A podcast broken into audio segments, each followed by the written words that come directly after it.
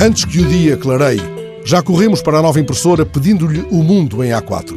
Num primeiro instante, ela é um animal metálico dormindo no escuro com uma débil luz de presença.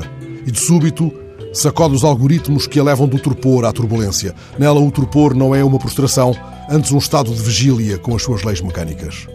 Quando a ativamos, ela acende um aviso que diz: o dispositivo está despertando do repouso.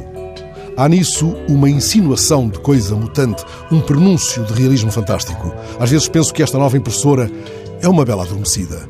Bem sei, não é plausível que uma fada malvada lhe tenha injetado no toner uma dose radioativa de carbono negro. Na verdade, não me sinto na pele de príncipe, muito menos encantado pelas tecnologias, ao ponto de pousar no fio de corona um beijo a laser ou de transferência térmica.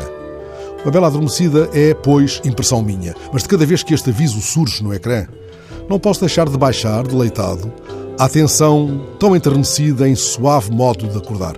Pudesse eu replicar com o pensamento estremunhado tão delicado aviso a cada toque intempestivo do despertador. Bem sei que nem todo o repouso é imóvel e que há diferenças do ponto de vista das leis da física no modo como um corpo altera a sua posição relativamente a um referencial ao longo do tempo.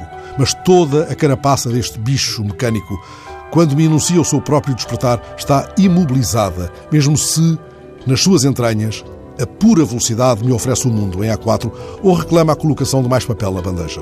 Por isso, quase sempre estou levado a pensar que durante a noite, em algum momento durante a noite, a impressora está em pousio como os campos de cultivo.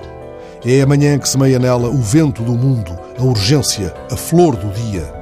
De tudo isso, manhã e repouso e flor, nos fala um breve poema de Daniel Faria que a morte levou muito cedo, quando estava próximo o fim do noviciado em Sinsverga.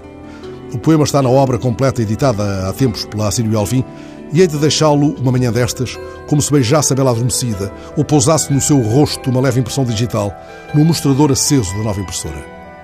Amanhã move a pedra sem raiz, o seu repouso de árvore em flor.